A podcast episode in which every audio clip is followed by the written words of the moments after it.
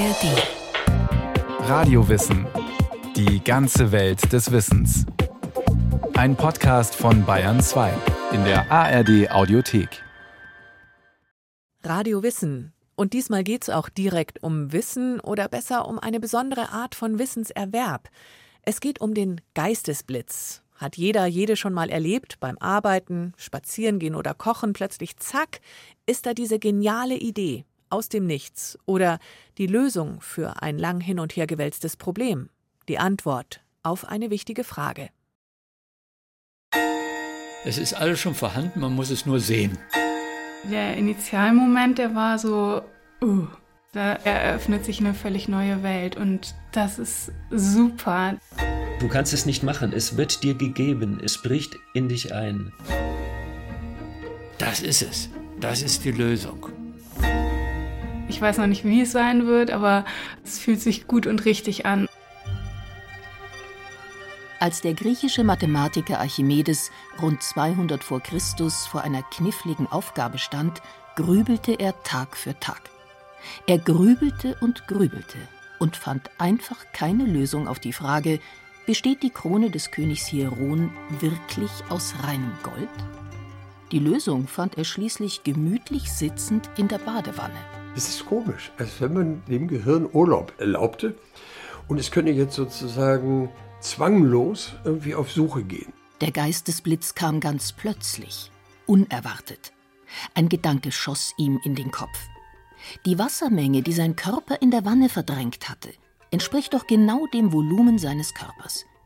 Dann musste es doch mit der königlichen Krone genauso sein. Vor Begeisterung rannte er nackt durch Syrakus und rief, zumindest der Überlieferung nach, Heureka! Übersetzt, ich hab's gefunden. Von seinem jubelnden Ausflug zurückgekehrt, machte er sich gleich an das Experiment. Er tauchte zuerst die Krone, dann einen gleich schweren Goldbarren in einen Bottich.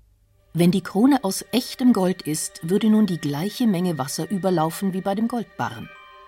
Dem war aber nicht so. Die Krone war nicht aus reinem Gold. Geboren war das auch heute noch bekannte archimedische Prinzip. Die Auftriebskraft eines Körpers entspricht der Gewichtskraft der verdrängten Flüssigkeit. Im Alltag gibt es viele Heurekas, kleine und große. Alle zeichnet aus, dass sie plötzlich kommen. Ideen, Eingebungen, Erkenntnisse, kreative Lösungen. Es sind Antworten auf Fragen, auf denen man Wochen oder Monate lang herumgekaut hat. Egal wie sehr man sich das Hirn zermarterte, es passierte einfach nichts. Und dann, ganz plötzlich, platzt der Knoten. Alles ist sonnenklar. Die Lösung scheint vom Himmel gefallen zu sein. Doch ist sie wirklich vom Himmel gefallen? Dr. Klaus Eurich, emeritierter Professor für Ethik. Ich brauche dann eine entsprechende Offenheit. Ich brauche auch ein Bemühen. Aber ich brauche auch Geduld. Rainer Maria Rilke hat das mal in einem Gedicht so wunderschön formuliert, als er sagte, Sie müssen Geduld haben und Sie müssen beginnen, die Fragen zu lieben und dann kommen irgendwann die Antworten auf sie zu, aber sie kommen nur zu den Geduldigen. Ein 250 Seelendorf, 70 Häuser entlang einer Hauptstraße. Auf den ersten Blick nicht unbedingt ein Hort pulsierender Kreativität, grandioser Einfälle und Heurikas. In einem kleinen alten Fachwerkhaus an der Hauptstraße verbirgt sich Eva Oelzes Paradies ihr Lebenstraum, ihr geplatzter Knoten. Ein paar Erdnüsse, die ähm, habe ich halt eben noch geröstet. Vorne ein kleiner Verkaufsraum, dahinter die Pralinenmanufaktur. Der Duft von frischen Kakaobohnen wabert durch den Laden. Für Knusperkaramell brauchst du nicht viel. Du brauchst eigentlich nur drei Zutaten. Ein bisschen Wasser, Zucker und Butter. Eva Oelze schäumt Butter und Zucker in einem Topf zu zart schmelzendem Karamell auf. Im riesigen Profiofen rösten schon die Erdnüsse vor sich hin. Wie erkennt man, ob man glücklich ist? Ja, das Sinnliche, das Rummatschen, die Gerüche. Oh, mir läuft schon das Wasser im Mund zusammen, wenn ich diese Erdnüsse rieche. Das finde ich schon total gut. Rückblick. Eva Oelze war gerade 30. Ihr Architekturdiplom in der Tasche. Nun sollte es losgehen. Sie zog erste Auftragsarbeiten an Land. Und habe aber irgendwie gedacht, boah, es muss irgendwas anderes passieren. Ne? Ich wusste aber nicht, in welche Richtung das gehen sollte. Jahrelanges Studium. Und dann alles an den Nagel hängen? Das schien ihr irgendwie absurd. Und trotzdem war die Mutter eines damals sechsjährigen Sohnes unglücklich, wusste nur, so kann es nicht weitergehen. Ein Jahr lang zermarterte sie sich das Hirn, was sie mit ihrem Leben anfangen sollte. Ein Jahr suchen und zweifeln, andenken und wieder verwerfen. So sehr sie sich anstrengte, der Knoten wollte und wollte einfach nicht platzen. Das ist das Schöne und zugleich natürlich für manche Leute frustrierende. Es lässt sich nicht erzwingen, sondern man muss warten, bis das Heureka-Gefühl, der Einfall kommt. Universität Heidelberg. Hier beschäftigt sich der Psychologieprofessor Norbert Gröben schon seit langem mit Ideen, Geistesblitzen und kreativen Einfällen. Vor allem mit der Frage, die Eva Oelze ein Jahr lang fast in den Wahnsinn trieb. Woher bitte soll die zündende Idee kommen? Vom Himmel fallen? Oder als Musenkuss um die Ecke kommen? Auch wenn der plötzlich platzende Knoten wie Zufall und Zauberei wirkt, die Forschung weiß, dass dem ein langer Prozess vorausgeht. Und der verläuft in der Regel in vier Phasen. Erste Phase die Vorbereitung. Einstimmung auf das Problem. Man muss Informationen sammeln. Das ist nur notwendig, aber zugleich eine gefährliche Sache, weil es potenziell gegen die Kreativität arbeitet. Die reine Informationssuche führt zunächst keineswegs direkt zur Erkenntnis. Und dennoch ist sie ein wichtiger Baustein auf dem Weg dorthin, und der führt erstmal in die Welt der Ideen und Gedanken anderer, so der Philosoph Dr. Gerd Achenbach.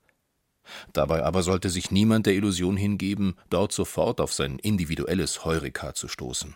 Erkenntnisse sind was ganz Seltenes. Ganz, ganz Seltenes. Überwiegend, nahezu nur, leben wir heute mehr als je von Erfahrung aus zweiter Hand. Also irgendwie Informationen zum Beispiel. Je mehr ich Informationen sammle, desto mehr verinnerliche ich auch die Strukturen und Muster dessen, was bisher vorliegt. Und damit kriege ich Schwierigkeiten, was Neues zu finden. Trotzdem ist die Reise durch Ideen und Erkenntnisse anderer wichtig, um die eigene, stets beschränkte Erfahrungswelt zu verlassen und den Geist zu weiten. Neues Denken und Fühlen erfordert anderes Handeln und Fühlen. In neue Ausstellungen gehen, unbekannte Bücher lesen, an unbekannte Orte reisen, mit Menschen über das Problem reden, die damit rein gar nichts am Hut haben. Das alles sind Methoden, den Geist zu weiten, damit sich neue Räume öffnen können. In der Bibliothek der philosophischen Praxis von Dr. Gerd Achenbach stehen rund 10.000 Bücher. Wenn er auf die Suche nach neuen Erkenntnissen geht, weiß er den Erfahrungsschatz und die Gedanken unzähliger kluger Menschen hinter sich, sagt er. Es ist einfach eine alte Kulturtechnik, dass man sich auf Gedanken bringt, indem man sich Gedanken anderer anschließt. Und die vielen Gedanken vieler regen mich zu eigenen Gedanken an. So kann man sagen, das Erkenntnisorgan des Menschen ist die Menschheit. Wenn Sie eine große, gut bestückte Bibliothek betreten, dann ist darin, ist weit über uns hinaus, Erkenntnis angesammelt. Aber das ist nicht unser Besitz, also unser persönlicher. Wir nehmen daran teil.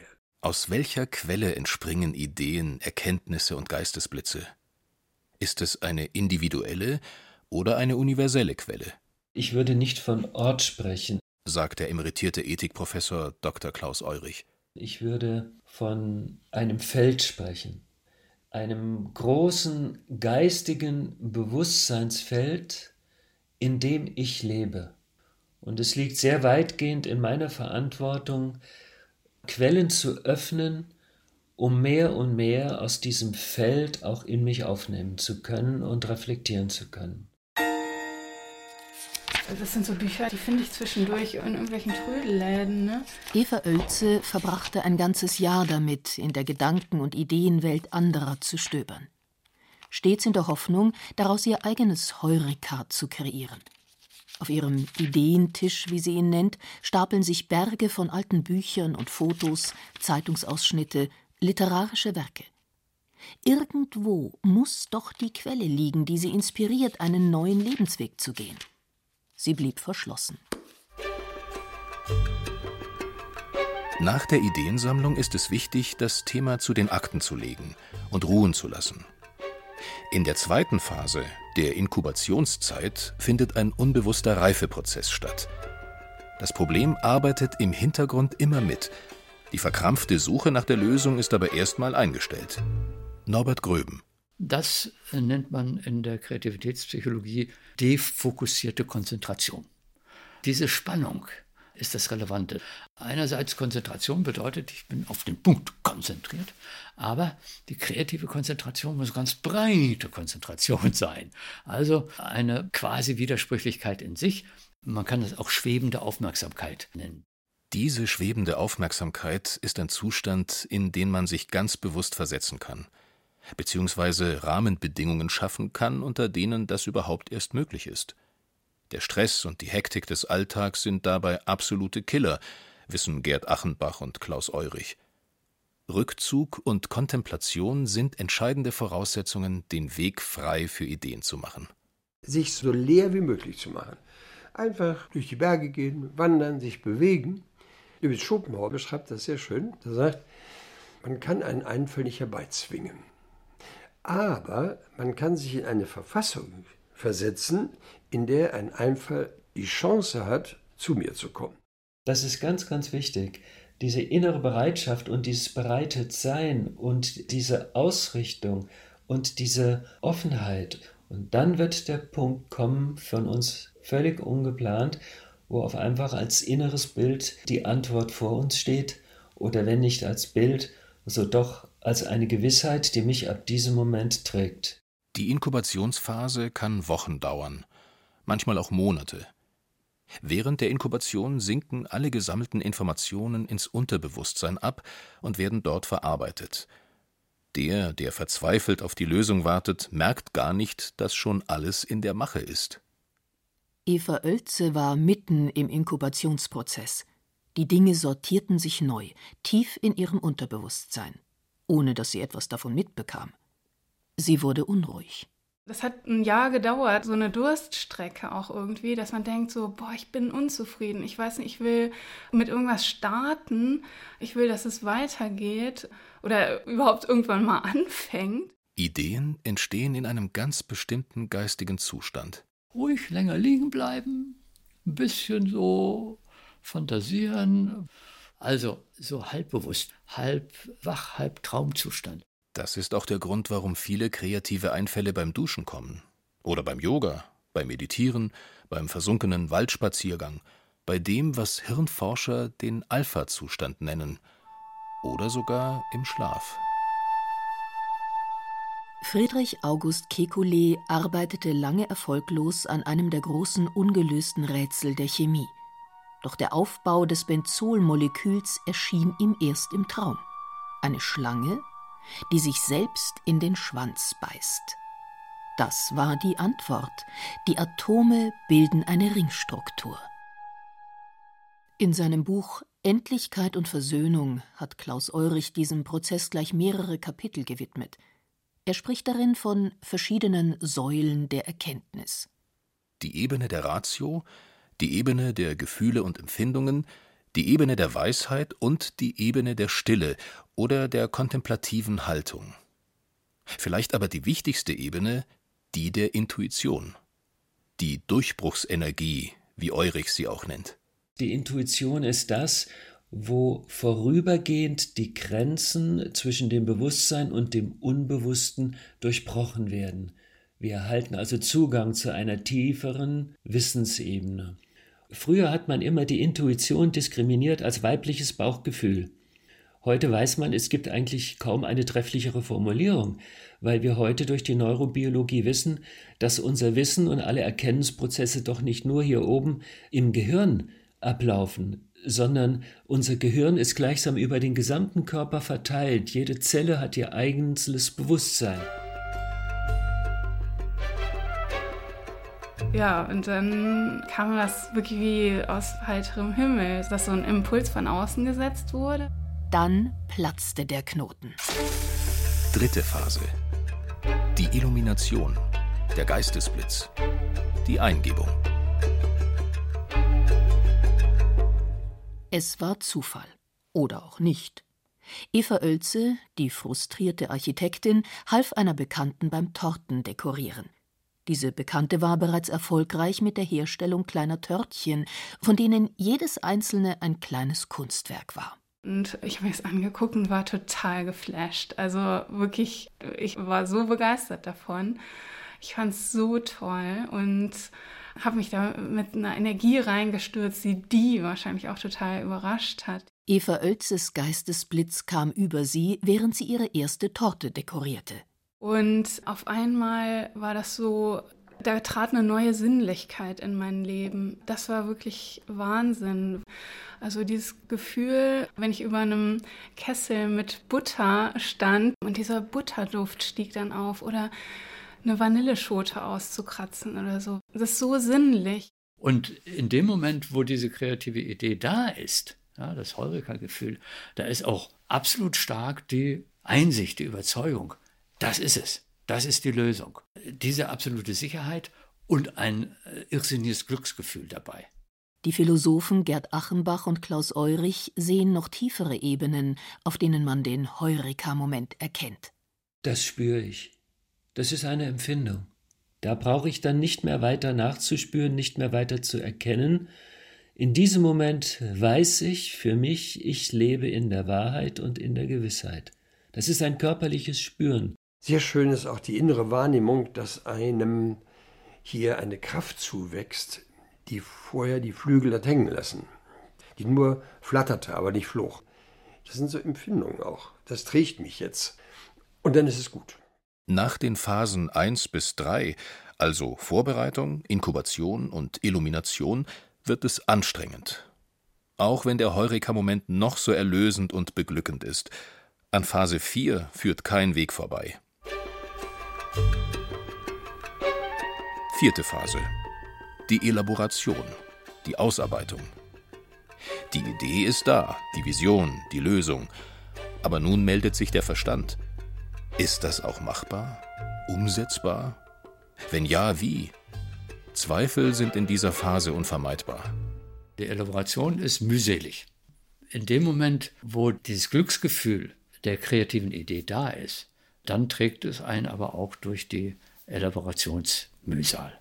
Die wahre Ochsentour begann für die tortenverliebte Architektin Eva Oelze erst noch.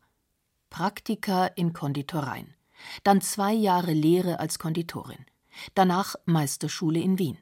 Und das alleinerziehend mit sechsjährigem Kind. Mental unterstützt wurde sie von Familie, Freunden und Mentoren. Vor allem aber hat sie eins getragen während dieser Zeit: das Gefühl, das Richtige zu tun. Wenn man sich das Gefühl bewahren kann, dann ist es auch egal, wenn es mal irgendwie zwischendurch schwierig ist und körperlich anstrengend, aber geistig ganz wenig herausfordernd. Die Forschung unterscheidet übrigens zwei Arten von Geistesblitzen. Erstens das Zufallsprinzip. Als der Physiker Konrad Röntgen 1895 monatelang mit den damals neu entdeckten Kathodenstrahlen herumexperimentierte, machte er eines Tages eine Zufallsentdeckung. Ein Stück Papier begann im Dunkeln zu leuchten. Die Hand darunter blieb dunkel der erste Schritt zu den heutigen Röntgenstrahlen. Zweitens das Analogieprinzip.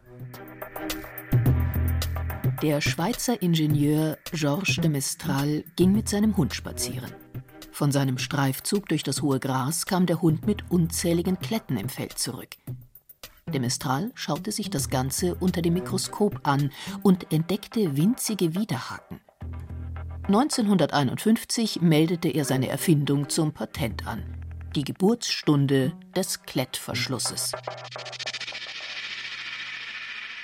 Am Ende bleibt die Frage, ist alles Wissen in Wirklichkeit schon vorhanden und man muss es nur anzapfen, sich als Kanal durchlässig machen?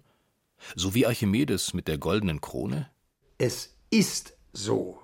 Es hat nur noch keiner gedacht. Und er hat es denken können. Ich bin die Durchgangsstation für alles, was erkannt werden will.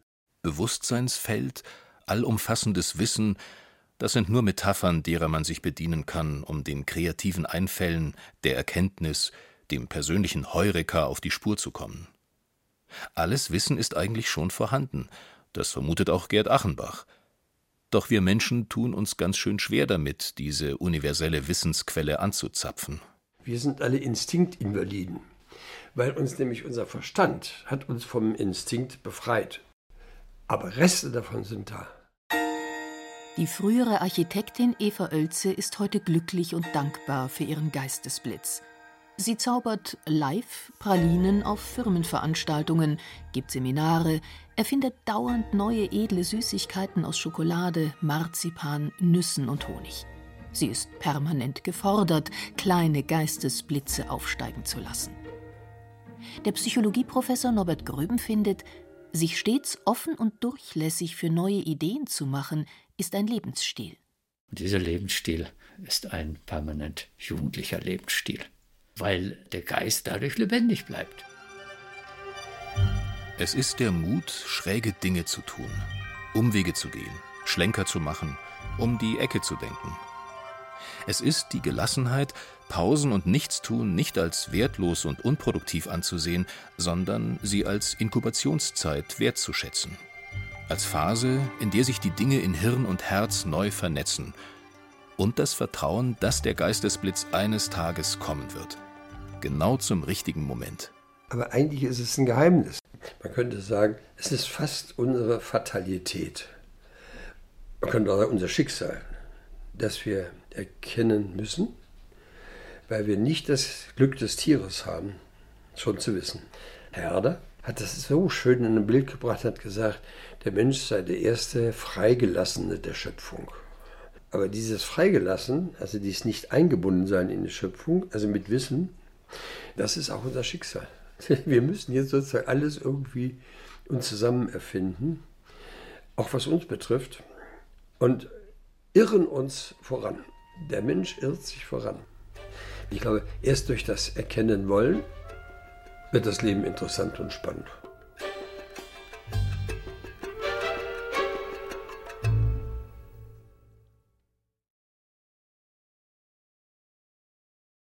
Ich hab's. Ein beglückendes Gefühl, oder? Karin Lamsfuß über die Psychologie der Geistesblitze, wie es dazu kommt und was diese erhellenden Momente mit uns machen. Und wir haben natürlich noch viele andere Psychologie-Themen im Radiowissen Podcast, unter anderem eine Folge über Ambivalenz, über Intuition oder auch über die Schwierigkeit, Grenzen zu setzen. Alles zu finden in der ARD Audiothek und überall, wo es Podcasts gibt.